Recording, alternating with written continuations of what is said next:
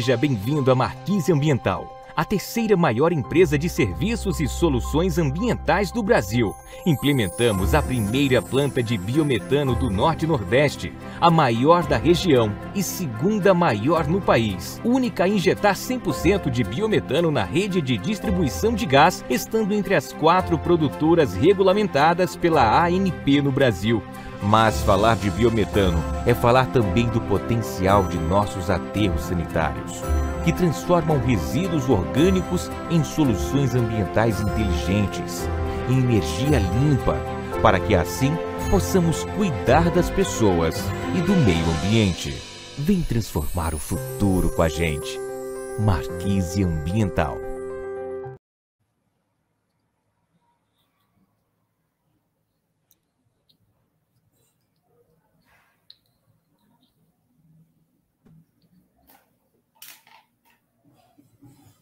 Felipe, não estou ouvindo o seu som, não. Opa. Obrigado, Hugo, obrigado. É, comecei com, com, com um áudio desligado, mas é, vamos lá. É, pessoal, bom dia, sejam todos bem-vindos ao Diálogos da Transição, a segunda transmissão do Diálogos da Transição 2023, nossa série para discutir as mudanças que o mundo e o setor de petróleo e gás estão fazendo. Eu sou Felipe Maciel e vou comandar o nosso papo.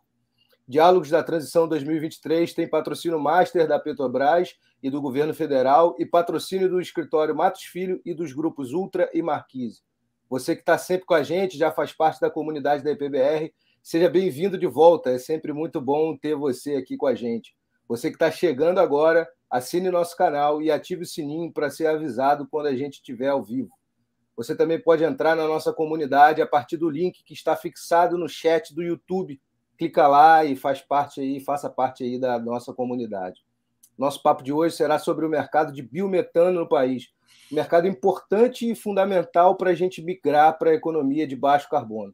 O Brasil conta hoje com seis plantas de biometano autorizadas a operar, que produzem em média 195 mil metros cúbicos dia.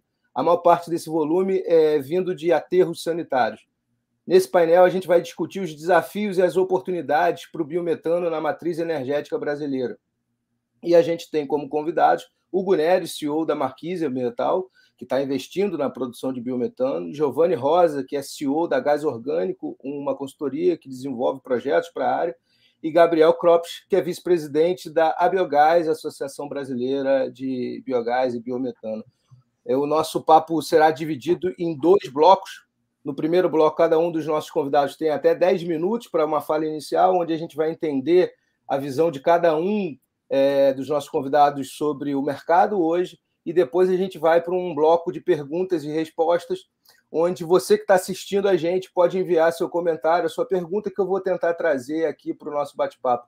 É sempre importante você que está com a gente, que faz parte das nossas transmissões, participar, porque é assim que a gente torna o nosso diálogo mais é, é, interativo e mais importante, e a gente construi, constrói consenso a partir dos diálogos aqui, os diálogos da transição. É, eu vou começar então passando a palavra para o Gabriel. Gabriel, bom dia por estar aqui com a gente hoje. Obrigado pela gentileza. Imagina, Felipe, obrigado pelo convite. Sempre um prazer estar participando aqui dos eventos da EPBR, é, ainda mais ao lado aqui dos colegas do Hugo, né, Giovanni, grande amigo é, todos, é, inclusive associados da, da Biogás. É, eu acho que a gente podia começar, Felipe, dando um, um panorama assim do mercado. Né? Muita gente me pergunta, é, mas é, o que, que tem realmente de biometano no Brasil? O que está acontecendo? Aonde que tem? Cadê esse negócio? É, então, acho que a gente pode é, começar realmente com, com, com esse panorama, né? É, hoje, na verdade, existem 15 plantas de produção de biometano no Brasil. Tá? Dessas 15 plantas, nem todas vendem esse biometano para terceiros. Muitas é, foram feitas como um projeto de pesquisa e desenvolvimento, muitas foram feitas, algumas foram feitas para consumo próprio do produtor, então não são unidades de produção que estão, vamos dizer assim, no mercado. Né? Dessas 15, hoje, então, são seis plantas que estão no mercado comercializando esse biometano. Por isso que a gente sempre usa esse número, quer dizer, são as plantas que estão autorizadas é, pela ANP para fazer essa comercialização. Né? As outras, elas não comercializam, produzem para elas mesmas, então não precisam de, estar registradas na ANP. Tá? A capacidade produtiva dessas seis plantas hoje é da ordem de 450 mil metros cúbicos por dia. Né? É, então, é um volume já bastante relevante, apesar de que é menos de 2% de todo o potencial que a gente tem de produção de biometano no Brasil.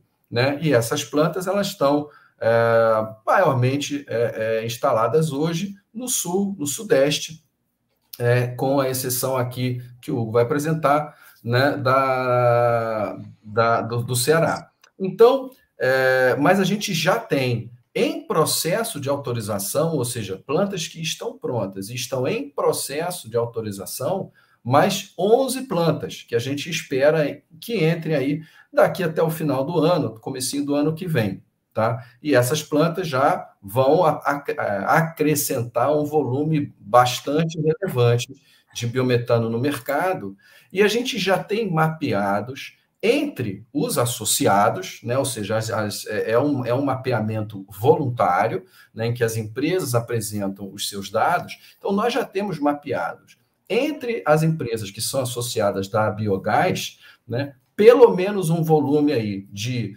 entre 800 a 1 milhão de metros cúbicos por dia até o final do ano que vem, 2024, e chegando na casa aí de 6 milhões de metros cúbicos por dia até 2029, com 86 plantas de produção. E as pessoas falam assim, mas Gabriel, isso não é um número muito exagerado, isso aí não, vocês não estão viajando aqui na maionese. Bom, o que eu posso falar para vocês é o seguinte, né? É, o mercado americano tem 750 plantas, na Europa tem mais de mil plantas de produção de biometano, é, sendo que dessas mil plantas, 300, por exemplo, estão na França, e a França a, a França está adicionando centenas de plantas por ano. Claro, as plantas na Europa são muito menores do que essas plantas que a gente está planejando aqui no Brasil. Mas o ponto é chegar a 80, 90 ou até eu diria até 100 plantas no final da década não é de forma alguma fora da realidade. Agora, o número de plantas e a velocidade de implementação desses projetos vai depender das condições do mercado, não tem a menor dúvida disso. Mas que existe esse potencial, certamente ele existe, né, da, da, do aproveitamento do resíduo, né, e que existe a possibilidade e a capacidade de implementar esses projetos também certamente existe. Quer dizer, são tecnologias hoje dominadas em termos tanto do tratamento do resíduo quanto da purificação é, do biogás para a obtenção do biometano. Né? São vários os modais aqui né, de distribuição, de comercialização desse biometano, seja através da injeção na rede, seja através do transporte rodoviário via GNC ou GNL. Na injeção na rede, a gente tem vários modelos, seja a venda é, direta para concessionária distribuidora de gás, seja é, a injeção na rede para venda através do Mercado Livre para um consumidor final. Tudo isso hoje já é uma realidade e tudo isso hoje já existe no Brasil. Né? Apenas que está começando. Né? E, então, assim, a mensagem que eu gostaria de deixar aqui para essa abertura é o potencial é gigante, né? A gente fala muito disso, né? O potencial de produção de biometano no Brasil é de mais de 120 milhões de metros cúbicos por dia, e isso em função do volume de resíduos orgânicos gerados no nosso país. E a questão nossa é simplesmente se a gente quer aproveitar esse energético ou se a gente quer jogar fora, né? Fazendo sempre aquela distinção, né? O gás natural tradicional, aí eu venho da área de gás natural, Giovanni vem da área de gás natural, quer dizer, muita gente que está nos assistindo aqui vem da área de petróleo e gás, né? diferente do gás natural tradicional, que está lá embaixo da terra, guardadinho, e que a gente pode produzir o dia que a gente quiser, o biometano não. Ele está sendo gerado pela decomposição da matéria orgânica todo dia. Né? É um processo da natureza. Então, nós estamos gerando esse biometano todos os dias. E hoje a gente está jogando esse potencial todo na atmosfera e a gente aproveita menos de 2%. Então a decisão não é se a gente quer gerar biometano ou não. Isso está fora do nosso controle. A decisão é: nós queremos aproveitar essa fonte energética ou a gente vai continuar desperdiçando? Acho que é isso. Legal, Gabriel, obrigado. É, essa é uma decisão fundamental, uma decisão de sociedade que a gente tem que, tem que fazer, né? Eu vou passar agora para o Giovanni. Giovanni, obrigado também pela gentileza de estar aqui com a gente. Bom dia. Bom, gente, bom dia. prazer estar falando aqui para o IPBR. É, sou, sou fã de carteirinha aqui, acompanho quase todos, sempre que possível, é, as ações da IPBR, os, os webinars e, e, tudo relacionado. É bacana escutar o, o, Gabriel sempre, né, que a gente é, acaba conversando muito pela Biogás, a Gás é uma empresa é, filiada à Biogás, como disse o Gabriel, e a gente tem uma origem também no gás natural, né, passei 20 anos em distribuição de gás, e minha fala hoje vai muito dessa importância, né, a gente está num setor né, de gás como um todo e que ainda está em expansão, né, então a gente olhar é, a nossa infraestrutura de redes, é, o potencial que se tem é, para o gás natural ainda é muito grande, a gente tem bastante, bastante espaço para crescer. É, na segunda-feira teve o diálogo da, da, transição e a fala da Ieda Gomes, minha colega, então, dando um abraço aqui, é, foi bem enfática nesse, nessa questão, tipo, existe muito potencial para o gás natural em termos de transição energética comparado aos, aos demais fósseis. E, e essa transição energética com gás natural não acabou, a gente ainda está vivenciando isso, e, e, a gente espera, imagina e, e pode afirmar até, é, que estamos num período de transição, e essa transição para outros gases é, pode ser que demore para ser uma transição plena, é um período longo de tempo. É, em contrapartida, a gente tem opções de, de curtíssimo prazo, que já são realidades, é, como o, Gabriel falou, é, especificamente o biometano. Então, hoje a gente tem um recurso disponível, é, que, uma vez é, equalizado, ele tem a mesma, a, ele é intercambiável com gás natural, então ele pode atuar né, como forma complementar ao gás natural, como fonte de suprimento. Eu acho que a fala do Hugo, na, do Grupo Marquise, aqui, é, vai complementar exatamente esse ponto, né, que a gente é, tem que olhar o, o gás, o biometano, como uma fonte de suprimento de gás, um gás renovável, com todos os benefícios de SD, é, atendimentos à, à ODS, e, e fundamentalmente ele está inserido dentro do mercado de gás. A gente pode aplicá-lo em outros aspectos, a gente pode ter é, mobilidade urbana como potencial aí muito, muito é, vivo, né? A gente substituir frota em diesel é, por bio, biometano é algo que já está acontecendo.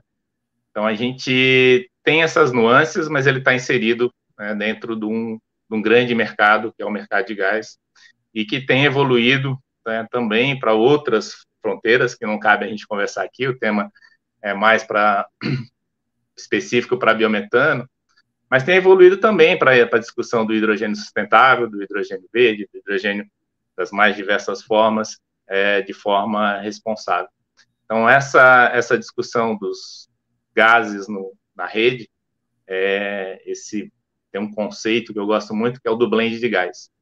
Então, cada vez mais a gente está percebendo que esse blend de gás é real, né? O case no Ceará, que o Hugo vai mostrar há pouco, aí vai comentar um pouquinho, já tra trata-se de um blend de gás, biometano e gás natural, mas existem outras iniciativas é, combinando é, hidrogênio verde, hidrogênio sustentável, na verdade, é, renovável, nas redes de gás. E, recentemente, fica aqui para quem tiver curiosidade de olhar um processo que já está em andamento, é, o país Portugal está tá em processo de contratação. É, eles estão fazendo uma licitação para adquirir que 1% da, do consumo de gás do, do país, das redes de distribuição de gás do país, você tenha 1% de gases renováveis. Né? Isso abre um, uma brecha, 1% é, tem uma normativa para isso, está em consulta pública, é disponível, é, depois a gente pode pedir para o pessoal da IPBR disponibilizar o site aí também para consulta. É, e o processo é, visa justamente começar a entrar numa linha de descarbonização também é, da, das, do sistema de distribuição é, e transporte de gás canalizado no país, e que é algo que eu enxergo como uma tendência. Então, esse blend de gás está é, tá se tornando uma realidade. Existem várias barreiras e desafios e oportunidades para serem discutidas. Eu vou aguardar um pouquinho as perguntas, é, mas me cobrem na, na próxima fala a gente abordar um pouquinho alguns temas que são bem, bem relevantes, como preço, tecnologia de upgrade e garantia de suprimento. Mas aí a gente aguarda um pouquinho para as perguntas aí, para a gente complementar a fala. Então, passo a palavra para o próximo painelista. Valeu, Giovanni. Obrigado pela, pela gentileza, obrigado pela, pela sua, sua apresentação inicial. É, a gente vai passar agora para o Hugo Neri, que é CEO da Marquise. Antes da gente, antes do Hugo começar a falar, a gente vai assistir a um vídeo da Marquise. É... João, por favor, roda o VT. A cada dia, novas tecnologias surgem no mundo para a produção de energia limpa. O Brasil está sendo inserido nesse cenário através de seu grande potencial para abraçar os desafios e as oportunidades no campo das energias renováveis. São mais de 800 plantas de biogás espalhadas em um território onde 74% da produção de biogás provém do setor de saneamento. Existem 10 plantas produtoras no país e apenas quatro delas são regulamentadas pela ANP. Somos uma delas. Somos a Marquise Ambiental, a terceira maior empresa de serviços e soluções ambientais do Brasil, que coleta, transporta, trata os resíduos e está preparada para transformá-los em energia sustentável. Implementamos a primeira planta de biometano do Norte Nordeste, a maior da região e segunda maior produtora no país. É a única planta do Brasil a injetar 100% biometano na rede de distribuição de gás para atender necessidade de veículos, residências, comércios e indústrias. Falar de biometano é falar do potencial que nossos aterros têm para transformar resíduos orgânicos em soluções ambientais inteligentes. Através do tratamento dos resíduos nos aterros, é possível transformá-los em energia limpa. Assim, cuidamos das pessoas e do meio ambiente, sem esquecer do importante papel que possui o poder público, a iniciativa privada e os cidadãos para a construção de um futuro melhor para todos. Por isso, a Marquise Ambiental vem se consolidando, buscando novas tecnologias e se inovando para contribuir com um Brasil mais sustentável. Vem transformar o futuro com a gente. Marquise Ambiental.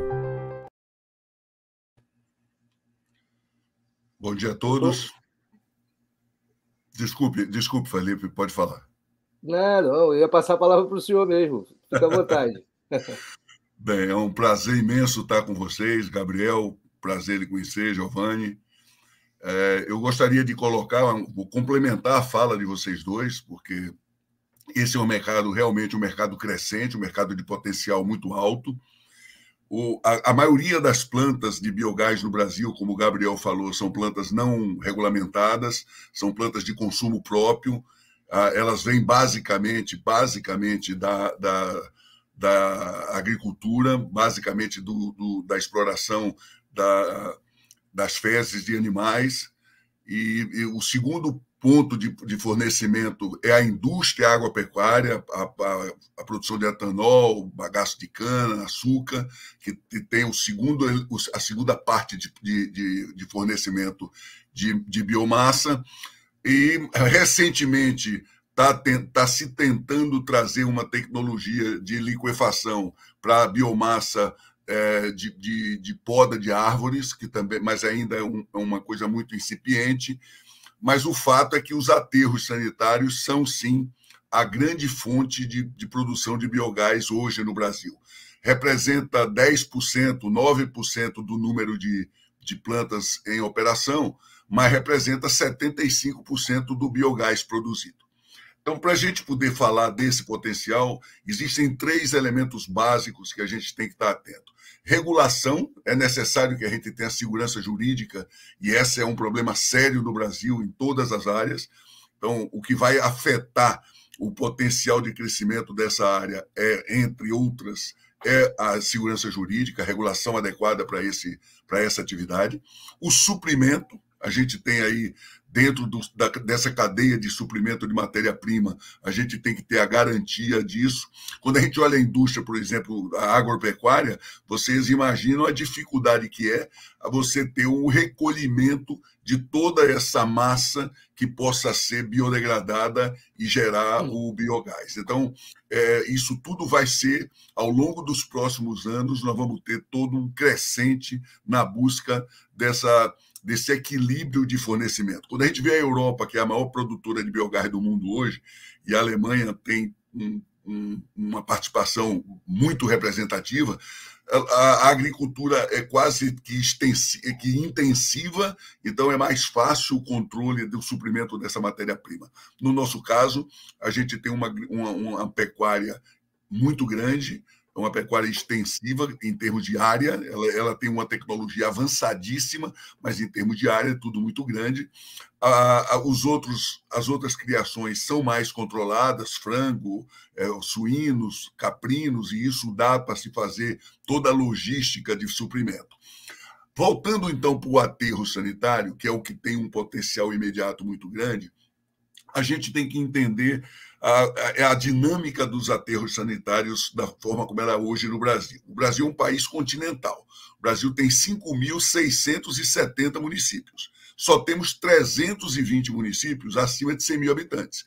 Então, vocês vejam que a, a, a massa de geração de biogás ela depende muito do consumo humano, da quantidade de resíduos gerados, e, portanto, você precisa de gente, de muita gente, para poder ter uma geração que justifique o um investimento num determinado município. O que é que significa isso?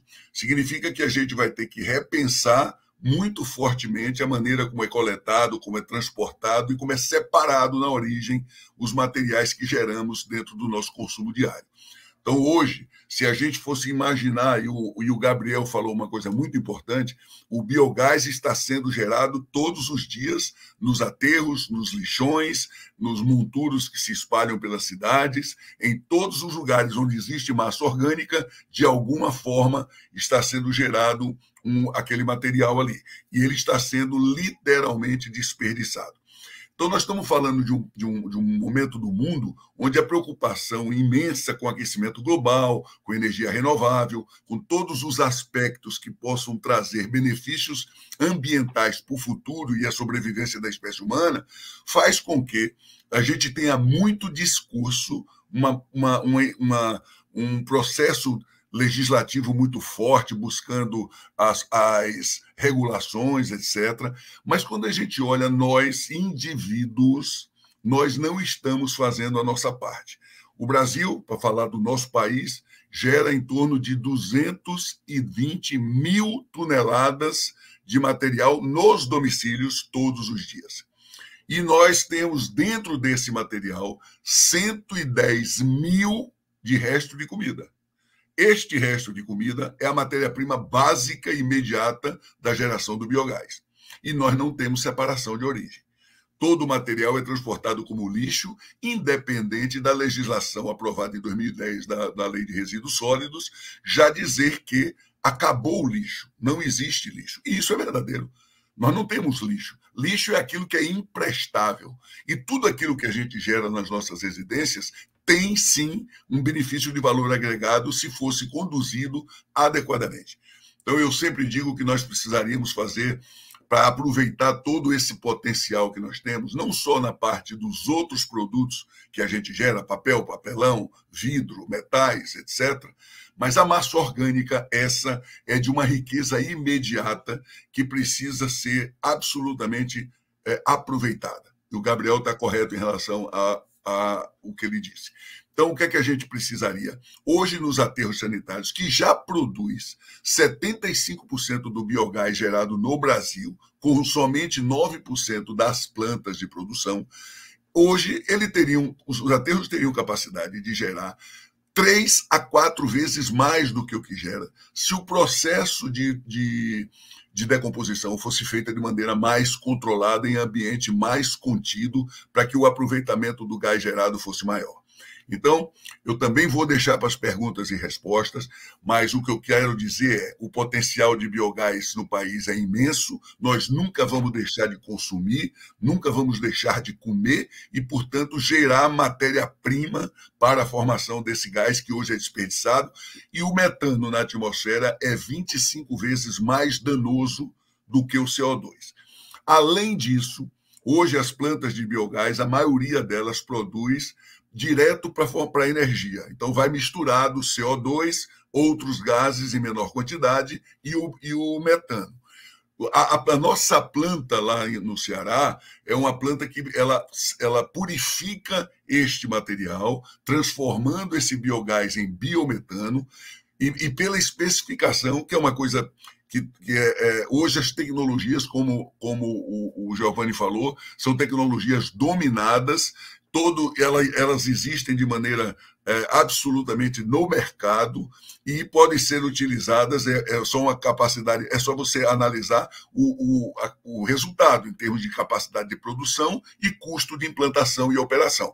Mas as tecnologias estão aí, podem trazer esse biometano para a especificação que pode tranquilamente ser, ser misturado com o gás natural. E isso é o que acontece na nossa unidade de já 20%, entre 15% e 20%, a depender do período de produção, do que a Segais vende nas residências, nas indústrias e no, no comércio do Ceará, já é de biometano. Então, isso representa muito e pode aumentar muito mais. Para isso, é necessário que a gente tenha um comprometimento muito forte do, do Estado, das prefeituras, fazendo com que a gente possa fazer a, a, a separação adequada desse material, o transporte adequado, e aí sim colocá-los em armazenamentos de biodigestão mais corretos, que a gente possa fazer um aproveitamento maior. Então, esse é o potencial, isso é o que está tá posto, e a gente precisa entender que quanto mais o país crescer, mais consumo acontecerá. Eu sempre digo que consumir não é pecado. O pecado é você não tomar cuidado com as consequências do consumo. Mas quem faz a mola motora do mundo girar é o consumo. Sem o consumo não tem indústria, não tem emprego, não tem comércio. Então é necessário consumir sim, é necessário enriquecer o país sim, e para isso a gente precisa só ter responsabilidade com a consequência desse consumo, que hoje a gente ainda tem uma série de deficiências que causam esses problemas todos ambientais que nós estamos fazendo face agora. Fico agora à disposição para as perguntas de, todos. Legal, obrigado, doutor Hugo. É, eu vou abrir aqui nossa segunda parte do, do, da nossa transmissão, é, passando para a parte de perguntas e respostas. Mas antes eu queria lembrar quem está assistindo a gente que pode deixar seu comentário ou sua, sua pergunta no chat da rede social que você estiver assistindo a gente, que eu vou tentar trazer o seu, a sua pergunta aqui para o nosso bate-papo. A gente já tem muita pergunta colocada lá, a gente tem muita gente, a audiência está muito, muito bacana hoje, já tem muita gente assistindo a gente. Deixar aí um bom dia para o Josimar Amília, para a Helena Zanella, para o Stefano Tavares, Manuel Castro, que está assistindo a gente de Lisboa. O, o Giovanni Rosa citou a questão de Portugal, que está fazendo uma chamada pública para injeção de, de biometano na, na, na, rede de transporte. O Douglas Soares está assistindo a gente também. E eu vou pegar um gancho aqui no, numa pergunta do Douglas Soares, que vem pelo LinkedIn para trazer para o Gabriel. Ele está perguntando, Gabriel, é, sobre a, a, a, utilização, a oferta de biometano no, no, mercado brasileiro. Se as distribuidoras já estão olhando para esse mercado com potencial, se alguma distribuidora já está utilizando o biometano na rede. Bom, vamos lá. É uma ótima pergunta. Eu acho que esse ponto da integração da produção do biometano com a rede de transporte e de distribuição de gás canalizado é fundamental. É, e isso é um processo, né, gente? A gente tem que lembrar o seguinte: a especificação do biometano, a regulamentação do biometano pela Agência Nacional de Petróleo, ela aconteceu no final de 2017. Então a gente teve basicamente ali 2018, 19, que o mercado foi se agitando e começando a crescer. 2020, obviamente, paralisou tudo e começamos, né, ou retomamos o ano passado. Então, é, a gente está muito no começo desse processo ainda. Uh, tamo, acho que já passamos toda essa fase de teste, essa fase de experimentação. Né? Tá aqui o, o Hugo para mostrar né, o projeto que está lá funcionando há anos, quer dizer, não, não existe mais qualquer tipo de dúvida em relação à tecnologia, em relação à qualidade, etc, etc mas é, é uma curva natural de crescimento. Eu sinto assim que existe uma ansiedade muito grande, muitas vezes, da indústria de querer é, é, né, de ter acesso ao biometano. Mas, gente, não tem jeito, quer dizer, não é aplicativo de celular, né? Estamos falando de investimentos aí de dezenas, às vezes de algumas centenas de milhões de reais, são unidades industriais que a gente viu aqui o vídeo, né, como, como é o caso lá no Ceará, e, são, e aqui no Rio, e em São Paulo, e no Paraná, em vários lugares, no Mato Grosso, mas a coisa está acontecendo. É, o, o que, que existe hoje de fato? Né? As, as unidades de produção que estão distantes do gasoduto, elas têm a possibilidade de comercializar o biometano é, através é, da, da, via rodoviária, dos caminhões, seja através da tecnologia de GNC ou do GNL. Então, isso é uma realidade imediata, isso já está acontecendo. Né? Aqui no Rio de Janeiro, por exemplo, são mais de 40 postos de GNV é, que são atendidos por biometano.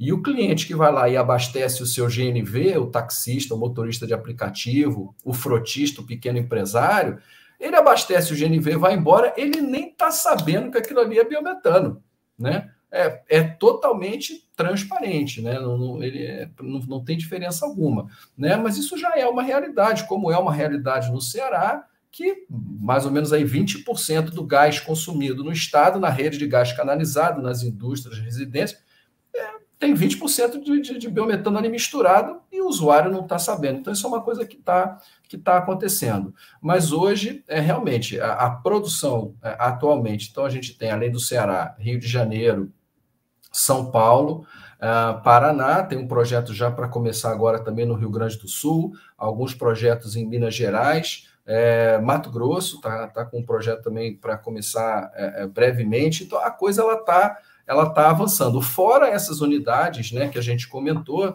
é, que já estão em operação, mas seja por uma questão de interesse do próprio empresário, seja por uma questão de economicidade, é, o produtor ele decidiu não vender para terceiros, utilizar apenas para consumo próprio. Mas isso é uma questão que o mercado modificando é muito simples esse processo de cadastro na Agência Nacional de Petróleo. Quer dizer, esses, esses produtores eles podem se cadastrar né? São, são muitos casos dessas é, 11 unidades que eu comentei que até o final do ano vão estar cadastradas e vão estar oferecendo também já o, é, é, o gás para o mercado. Então, assim, é, é uma coisa que está movimentando muito rápido. Que eu posso é, sugerir a quem tem interesse é que fique ligado na, na Biogás, né, nas nossas redes, no site, nos eventos. A gente está sempre promovendo é, né, e mostrando e divulgando é, as novidades aí de novos projetos que estão em operação mas está acontecendo e é, como é o nome dele, Felipe, da, que fez a pergunta? A pergunta foi do Douglas Soares. Ó, oh, Douglas, fica tranquilo, cara, vai chegar, mas se você quiser, você entra em contato lá com a gente também, a gente vê exatamente aí a sua localização e o que, que tem de, de biometano é, disponível próximo de você, a gente faz essa aproximação com os produtores, sem problema. Legal. Bacana. Lembrando também aqui aos nossos convidados que, se eles quiserem complementar as, as, as, as respostas do, do, do, outro convidado, fica à vontade para comentar, a gente não tem problema, estamos num bate-papo. E até. Bom, então é... eu vou é, fazer. É, Felipe, então eu vou fazer, já que você deu a deixa, eu vou fazer ah, as honras aqui de fazer um, uma parte aqui na, no, na resposta do Gabriel.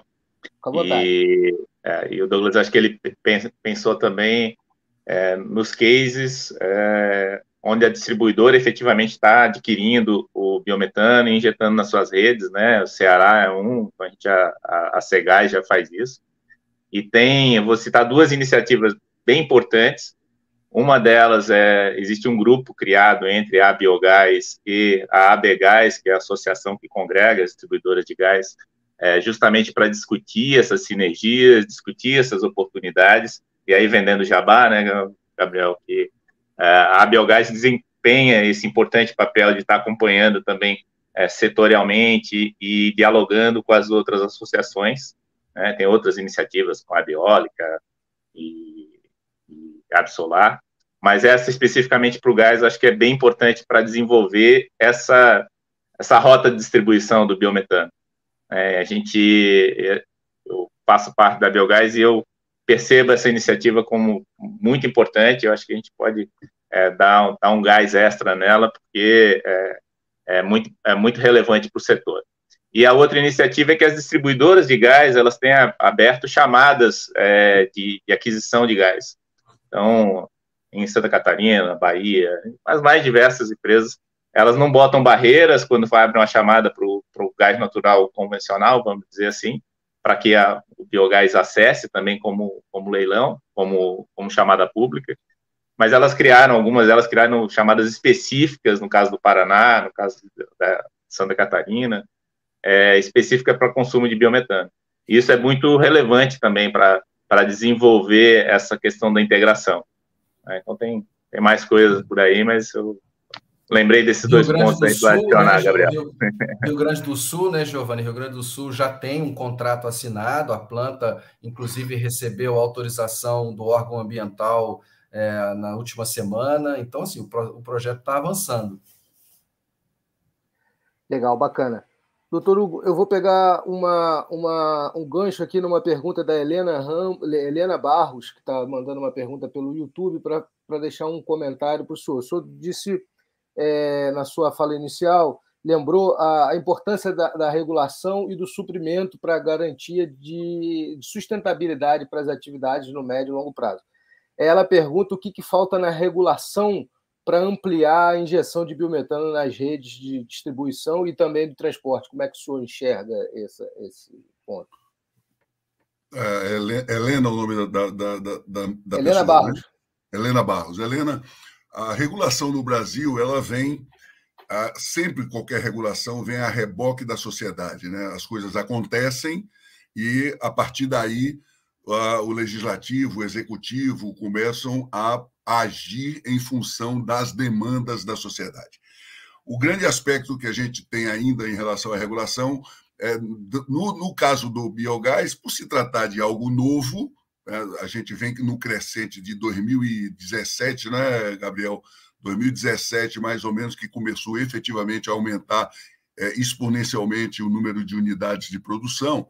Então, isso ainda é muito novo e a regulação ainda vai acontecer para melhorar o processo de inclusão em redes, para fazer com que isso se transforme numa coisa mais tranquila em matéria de especificação de produto, como é, fiscalizar. Então, existe o aspecto natural para fazer com que esse produto seja considerado um produto é, tranquilo para ser misturado com o, o, o, gás natural.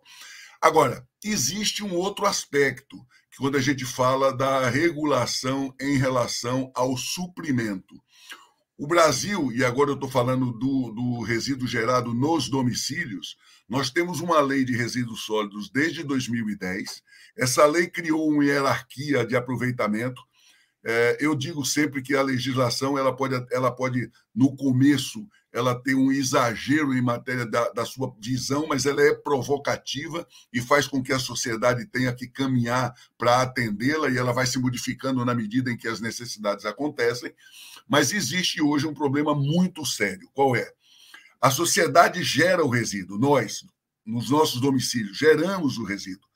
E hoje, quando você coloca o saquinho de resíduo na porta da sua casa, você não quer mais saber o que vai acontecer com ele. Você não se sente mais responsável pelaquele material.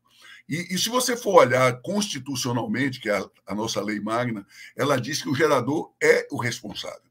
Não só no sentido da qualidade do, do tratamento final, mas no custo disso. E a gente reclama sempre no Brasil dos custos, que é mais imposto, é mais isso, é mais aquilo. Na verdade, a culpa é nossa, como sociedade. Se a gente não sabe fiscalizar o uso do dinheiro que a gente fornece ao Estado, a culpa é nossa. Mas eu não quero entrar nessa polêmica. O que eu quero dizer para você é que, em relação à geração de resíduos, nós precisávamos no Brasil, para ter um aproveitamento adequado, muito adequado, de uma regulação real dentro dos municípios brasileiros que pudessem fazer com que a separação de origem fosse adequada para que esse transporte e essa utilização de material pudesse ser feita com a maior potencial de geração de valor. O que é que significa isso? Eu brinco dizendo que eu viajei o mundo inteiro buscando tecnologias e vi lugares onde você não separa nada, como aqui no Brasil, África, etc. O Brasil só separa 2% de tudo que gera nos domicílios. 2%. Olha, a gente gera 220 mil toneladas dia e a gente só separa 2%. Então, imagine o que representa esse potencial. Mas existem lugares no mundo que separam 30 tipos de produtos dentro de casa. Você já passou, já imaginou que é você, na sua residência, ser obrigado a gerar, a, a separar 30 materiais diferentes e você levar para um determinado local onde a prefeitura lhe orienta a levar, isso é fantástico. Eu digo fantástico no sentido da participação do gerador, porque diminui o custo das cidades em termos de coleta. Mas eu acho exagerado 30 é, é, materiais, 30 tipos de materiais. A gente bastaria ter no Brasil três tipos de, de, de sacos: um para matéria orgânica pura, o outro para os outros produtos que a gente quebra, que a gente usa as embalagens higienizadas para poder evitar que o material sujo vá para a indústria. Então, já que a rede de saneamento da nossa casa já está preparada para o tratamento do resto de leite, resto de suco, resto de cerveja, que a gente passe uma água na nossa pia. E o outro saco com aquilo que a gente chama de contaminados, que são aqueles produtos que a gente utilizou, papel higiênico, é, o absorvente feminino, fralda de criança, etc. Muito bem. Quando a gente fala de regulação, isso no Brasil hoje não é obrigatório e deveria ser. A gente geraria muito mais metano, a gente poderia ter muito mais materiais aproveitados, com um custo muito menor para o poder público. Então, é essa, esse é o processo que eu entendo que a gente tem que caminhar. A gente hoje fala muito de proteção ao meio ambiente, mas fazemos muito pouco como indivíduos pelo meio ambiente. Eu brinco dizendo que o mundo é muito grande. O mundo é imenso. Então, quando alguém fala em salvar o planeta, a gente se olha e diz: Pô, eu sou pequeno demais para salvar o planeta. Então, eu brinco dizendo o seguinte: salvem a sua rua.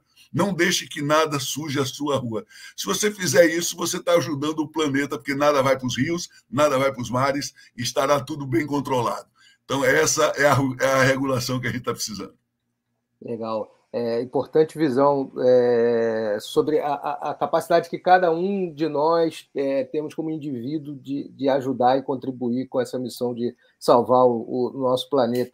É, doutor Hugo, continuando Felipe, posso, senhor... posso, posso fazer pode, só, só um comentário, desculpa, assim, primeiro, espetacular o comentário aqui, doutor Hugo, realmente isso é, é incrível, e a questão da externalidade, que eu acho que as pessoas, elas não entendem, né, aqui no Rio, uma vez eu conversei com enfim, um, um diretor da Conlurb, né, que é a, a companhia é, de lixo municipal, e ele explicou a, a, a, solução aqui no Rio de Janeiro é o frango sem asa, que é aquele saquinho plástico branco do supermercado que o cara dá um nó assim e joga pela janela, né? Então, assim, é, e acabou o problema, quer dizer, as é. pessoas não têm a visão de que elas são responsáveis e que aquilo ali vai voltar, né? E no caso do Rio e tantos outros municípios, esse retorno ele não demora, ele não é daqui a 100 anos, né? Ele é da, na próxima chuva. É né? Então, na próxima chuva, aquele mesmo saco ele volta para dentro da sua casa junto com o saco das outras pessoas. Então, assim, é, esse conceito né, da externalidade ele é incrível. É, é, e, e, enfim, é um trabalho é, é enorme que a gente tem para fazer, eu acho, de conscientização mesmo da sociedade de que, olha, aquilo ali tem custo. Né? O, a gente sabe que o gate fee no Brasil é ridículo, né? na faixa aí hoje de 100 reais que seja por tonelada, no mundo inteiro é 100 dólares ou 100 euros, quer dizer, é irrisório o, o, o que hoje é, o poder público paga para operadores privados receberem esse resíduo, e mesmo isso é insuficiente, né? É, mais de 50% dos municípios do Brasil hoje não tem uma destinação correta do, uma destinação correta do seu resíduo. Quer dizer, é, é, é, tá errado, a lei está aí. Então não é uma questão de ter mais regulamentação, é fazer essa regulamentação valer. Né? No, e no caso do, do, do biometano, é, a gente tem uma questão de regulamentação estadual e uma, uma, questão de regulamentação federal. Só queria complementar nesse ponto também, Felipe, voltando ali à pergunta original. É, na questão da regulamentação federal, já está tudo definido. Enfim, quais são os critérios, como é que faz, o que, que não faz. O biometano ele é, para todos os efeitos legais, é, idêntico ao gás natural né? É, enfim, intercambiável, essa é a terminologia correta, né? Ou seja, eu posso injetar, posso tudo que eu posso fazer com gás natural, posso fazer com biometano, independentemente da sua origem, contanto que ele esteja de acordo com aquela especificação que foi determinada pela ANP, tá? É, então isso também já foi ultrapassado, mas existem ainda regulamentações estaduais, e aí cada estado está num determinado estágio, alguns estados mais avançados, outros estados menos avançados, tá? Então, esse é um ponto importante também dessa questão. É o mesmo problema do gás natural, né, do mercado livre de gás e tal. Isso não é um problema do biometano, isso é um problema do mercado de gás. Né, é um desafio do mercado de gás em termos da regulamentação federal e das regulamentações estaduais. Ah, vou aproveitar então pegar um gancho, Giovanni, é, numa pergunta aqui do Fábio Cardoso, que vem pelo LinkedIn. Ele pergunta justamente para essa parte de resíduos é, se falta incentivo é, para que esses projetos saiam do papel e para que as pessoas é, é efetivamente é, é, melhorem né, no, no, no, na, na, no, trabalho com seu, na, na, geração do seu próprio resíduo e também ele pergunta se se a garantia se existe garantia de venda desse, desse gás para as partes interessadas acredito que não né é, Existe, existe. A gente, como defensor aqui, né, da, do, do, biometano, e eu acho que antes do biometano a gente tem o, o, o biogás, né, eu acho que o biogás ele tem um papel importantíssimo. Ou a gente, acho que o Gabriel comentou um pouquinho que ele tem a papel de geração elétrica, acho que o Hugo também né, mencionou isso. Então, a geração com biogás já é uma realidade no Brasil, mais de 20 anos, tem toda uma uma indústria, uma cadeia é, relacionada à geração distribuída com biogás, é, aproveitamento do, do biogás para energia elétrica, para geração de energia elétrica, é algo que não está sendo tão comentado agora, mas ele é realidade, sim, é, um, é uma forma é, de você monetizar a sua molécula. Então, todo o gás que gerado, é, se ele tiver a, a, a, condição de ser produzido de uma forma segura, com padrão de qualidade, com todo o que requer tecnicamente é, a estrutura para ter um, um, biogás de qualidade, um, um biometano, é, atendendo as especificações para se tornar biometano, é, ele tem valor, sim. Então, é, tem garantia de valor. Agora, o projeto em si, ele tem que ser avaliado caso a caso. Então, é, um primeiro ponto que eu coloquei aqui para as perguntas depois é o que, que tem mais vantagem, né? Energia elétrica ou, ou, ou biometano. É a pergunta que não tem uma resposta só, tem várias, tem, tem várias é, oportunidades relacionadas ao tema, tem muita discussão, não é, não cabe aqui a gente fazer uma polêmica nesse momento, mas cada projeto vai ter a sua, a sua forma de monetização. Acho que esse é o primeiro gate em relação à, discussão do que fazer com o seu, com seu biometano. Anteriormente, seja o Hugo já matou toda a charada aí, que é como tratar os seus resíduos. É, o Hugo, obviamente, deu todo o papel em relação aos aterros sanitários, à gestão do, do lixo é, urbano, mas tem toda uma discussão sobre resíduo e proteína animal. Tem um, um grupo e uma, uma ação bem forte no, no país aí, é, solicitando, entendendo e mostrando as dores né, do produtor rural, do produtor é, intermediário, dos produtos que tem na cadeia de, de proteína animal, que geram resíduos que podem ser aproveitados para tanto para gerar energia como para o biometano. Tem uma relevância no setor incrível, né? E, e esse momento de discussão, é, como o Gabriel falou, a gente, a gente vive algumas ondas, né? Agora a gente está numa onda favorável para o biometano. E isso vem muito à, à tela quando a gente conversa sobre qualquer projeto. Alguns deles até avançando para hidrogênio é, sustentável a partir do, do, da rota do biogás, do biometano.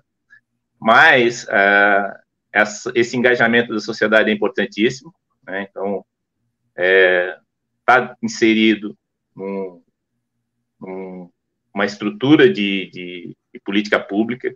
Eu acho que a gerir bem os resíduos, aproveitar o, o, o valor dele é, na melhor forma do SD, eu achei que o Hugo deu uma, deu uma, uma teoria é, na prática, teoria em prática, né, o que como fazer com o seu resíduo, então cabe cada um ter essa política de ESG, às vezes a gente usa um monte de sigla é, para dar uma determinação bem simples, que é ser responsável pelos seus atos. Eu acho que essa, essa responsabilidade aí está tá bem inserida no nosso debate.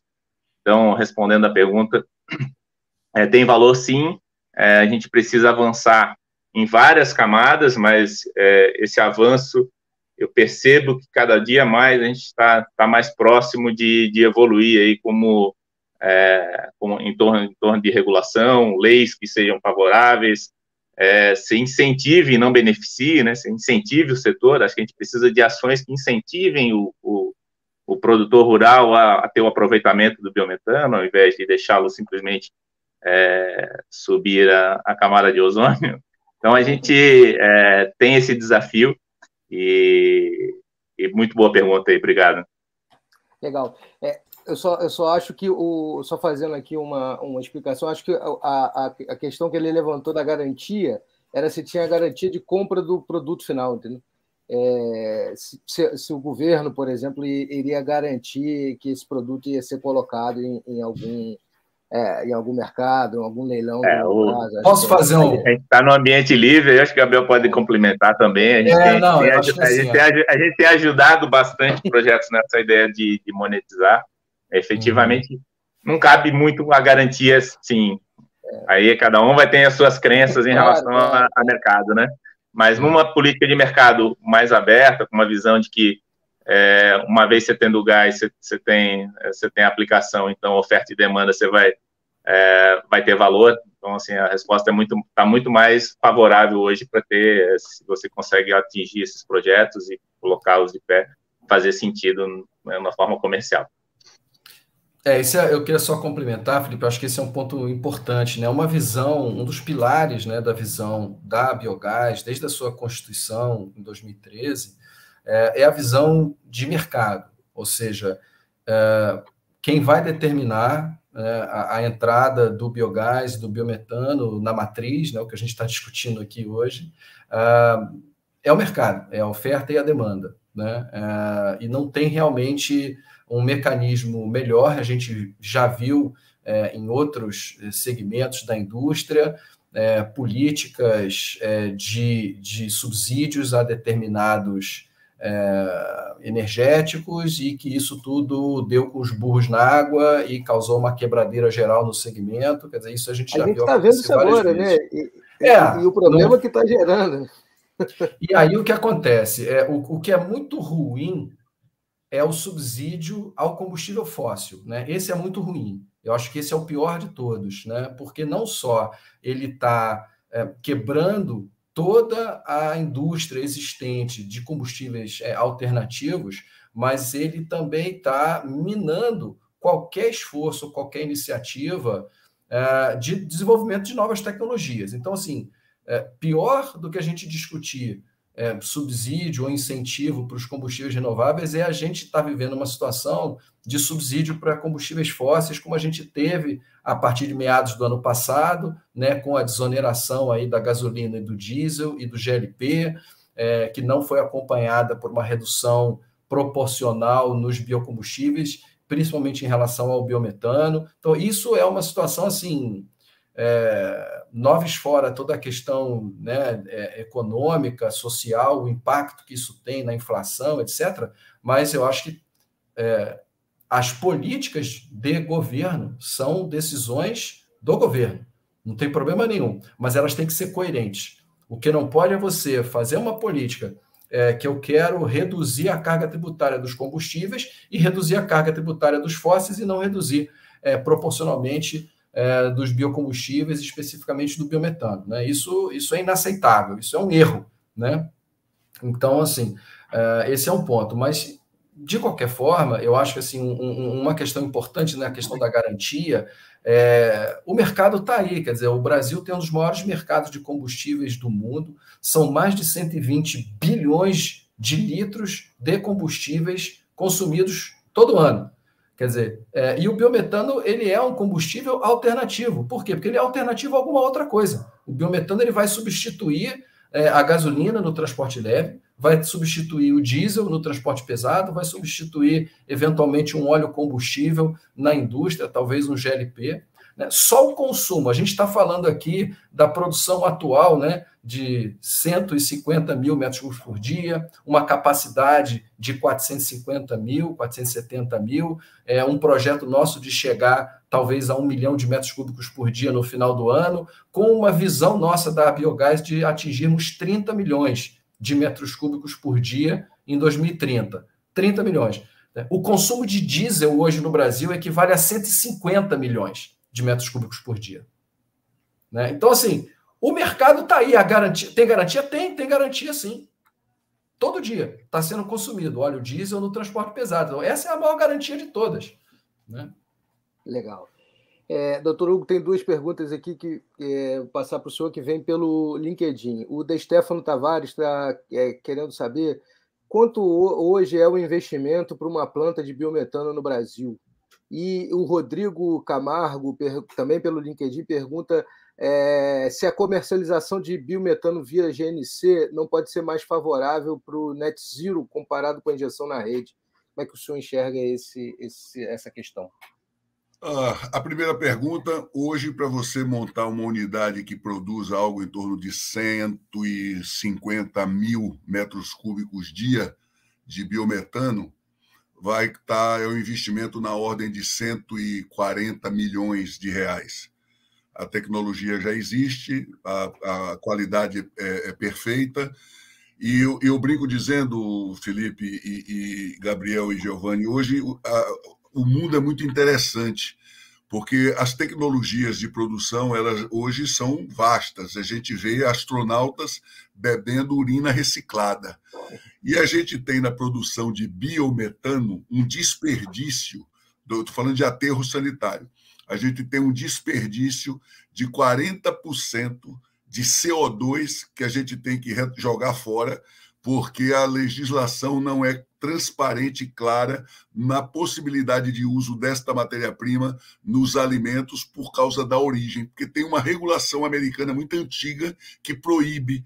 Então, as grandes indústrias de, de, de, alimentos e de bebidas não se utilizam desse potencial CO2 em função da origem do CO2. Olha que coisa engraçada, né? Em vez de se preocupar com a especificação de produção, para saber se ela está food grade, eles se preocupam porque a origem é uma origem supostamente de material é, ruim, como se a, a decomposição orgânica não fosse a geradora de energia do mundo inteiro.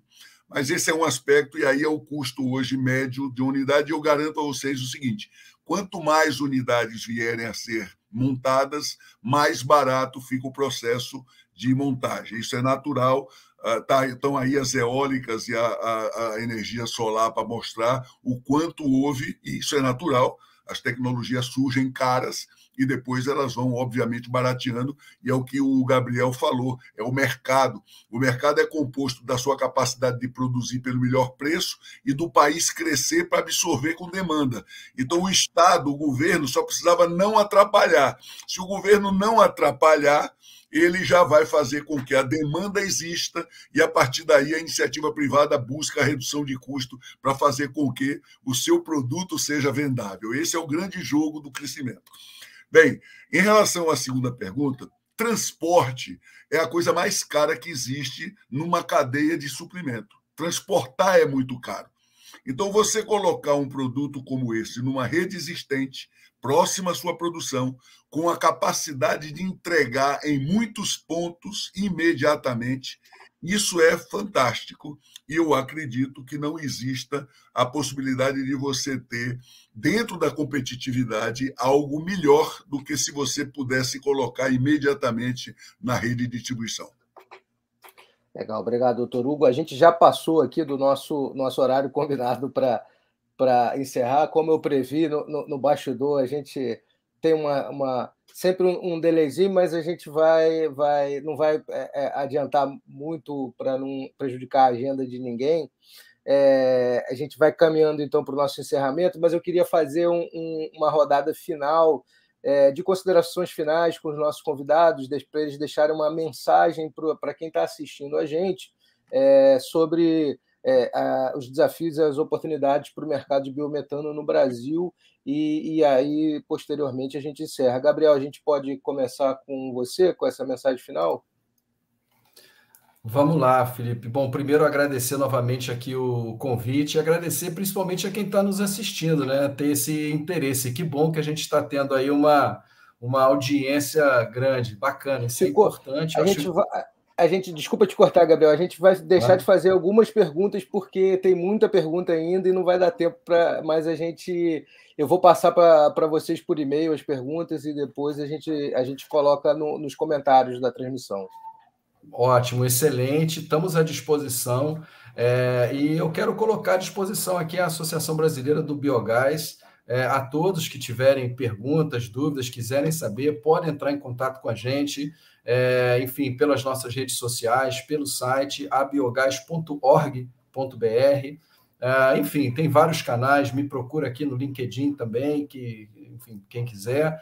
É, nós estamos aí para dar acesso a esse tipo de, de informação, juntar as pessoas, juntar as empresas, é, e, e, a oportunidade ela está aí, só depende da gente tomar essa decisão é, como sociedade, acho que muito bem colocado aqui pelo doutor Hugo, é, uma decisão nossa, né, da, na, na pessoa física, e aí a gente levar isso para as nossas empresas, né, ver o que, que as nossas empresas estão fazendo efetivamente para essa transição energética. Não existe solução mágica, não existe bala de prata, o nome já diz tudo, não é interruptor energético, é transição. Então, ela é uma transição gradual e lenta, a gente tem que começar. É isso aí. Legal. Obrigado, Gabriel. Obrigado mais uma vez por estar aqui com a gente. É, Giovanni, obrigado pela gentileza também. Bom, eu vou reforçar os agradecimentos, né? principalmente o pessoal que está nos assistindo.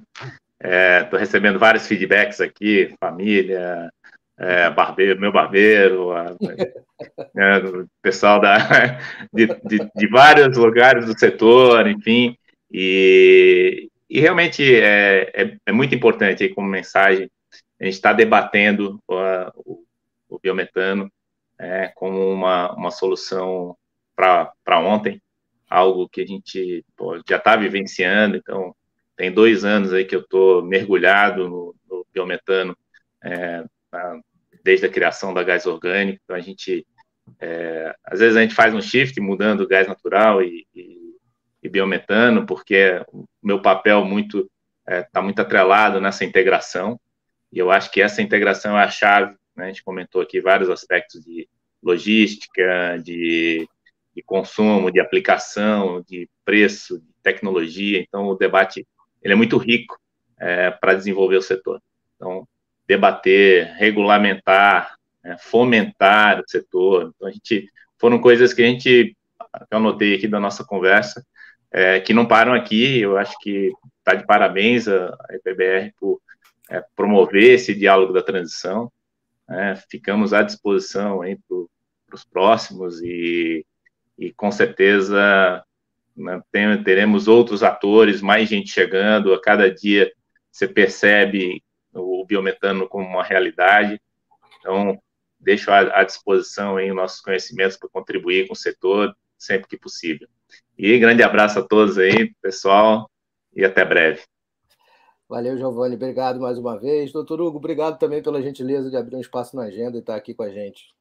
É, eu, eu faço minha, uh, os agradecimentos a todos vocês, a, a quem está nos assistindo. E a mensagem que eu deixo é o seguinte: em relação ao biometano, ao biogás, uh, quando eu olho o, de uma forma simplista, pessoal, bem simplista, eu, é, uma, é uma alternativa que vem de uma demanda ambiental porque é um gás que está sendo jogado na atmosfera de maneira livre, causando um impacto muito forte lá em cima e trazendo tudo aquilo que a gente tem de discussão sobre o aquecimento global. E isso fez com que ele se transformasse no interesse econômico. E eu acho isso fantástico, porque ele deixa de ter o viés puramente ambiental, que é caro, para ser um produto que pode efetivamente ser colocado no mercado de maneira sustentável, porque sustentabilidade não está só na sua capacidade de produção e de você produzir sempre, está na capacidade de você produzir sempre se mantendo, sem subsídio, sem favor de ninguém.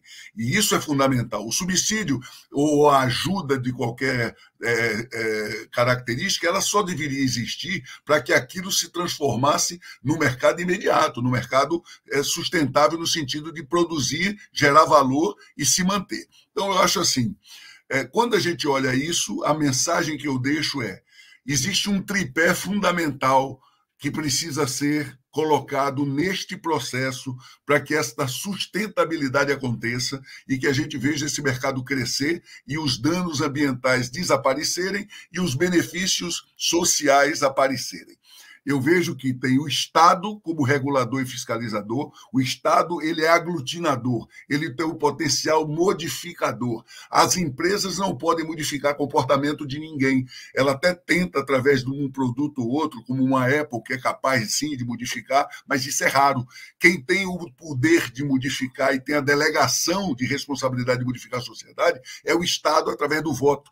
E aí cria-se as leis e os procedimentos. Então, o Estado é, o, é a primeira parte do tripé. A segunda parte do tripé somos nós, empresas, que estamos com tecnologia, capacidade produtiva, mão de obra adequada, que pode fazer com que esse produto se transforme em algo real. E o terceiro tripé é o cidadão, pessoa física, como o Gabriel falou, que tem que participar, tem que entender que o papel dele é fundamental na qualidade da matéria-prima, no custo desta matéria-prima, na maneira como ela chega para o meio produtivo e que não se pode simplesmente achar que o fato de eu gerar alguma coisa e deixar sob a responsabilidade de uma prefeitura, eu tirei a minha responsabilidade. Não tirei. Então a mensagem que eu falo, que eu deixo é: se esse tripé não estiver trabalhando em harmonia, cada um entendendo o seu papel, mudando seus comportamentos e fazendo com que as coisas aconteçam, os custos serão muito maiores e o tempo para que a gente alcance as metas será também muito maior.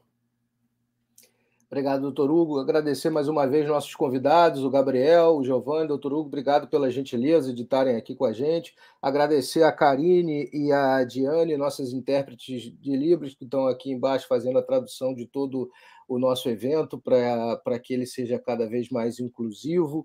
E agradecer principalmente a você que está assistindo a gente e está acompanhando todas as nossas transmissões. É, a gente volta ainda hoje às 14 horas discutindo transição energética é, nas distribuidoras de gás. Vai ser um bate-papo com o Marcelo da Abegás. Então, vai ser um bate-papo bem legal. Desde já, eu convido vocês para assistir a partir das 14 horas.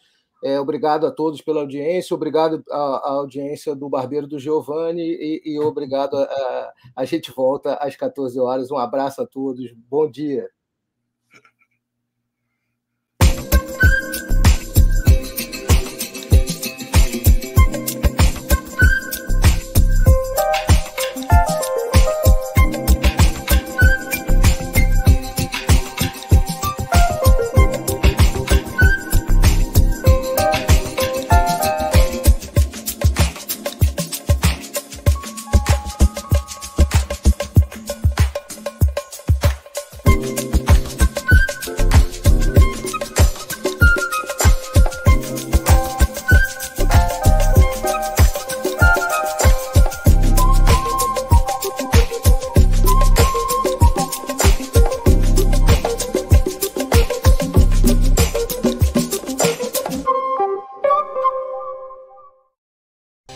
Seja bem-vindo à Marquise Ambiental, a terceira maior empresa de serviços e soluções ambientais do Brasil. Implementamos a primeira planta de biometano do Norte Nordeste, a maior da região e segunda maior no país. Única a injetar 100% de biometano na rede de distribuição de gás, estando entre as quatro produtoras regulamentadas pela ANP no Brasil. Mas falar de biometano é falar também do potencial de nossos aterros sanitários, que transformam resíduos orgânicos em soluções ambientais inteligentes, em energia limpa, para que assim possamos cuidar das pessoas e do meio ambiente. Vem transformar o futuro com a gente. Marquise Ambiental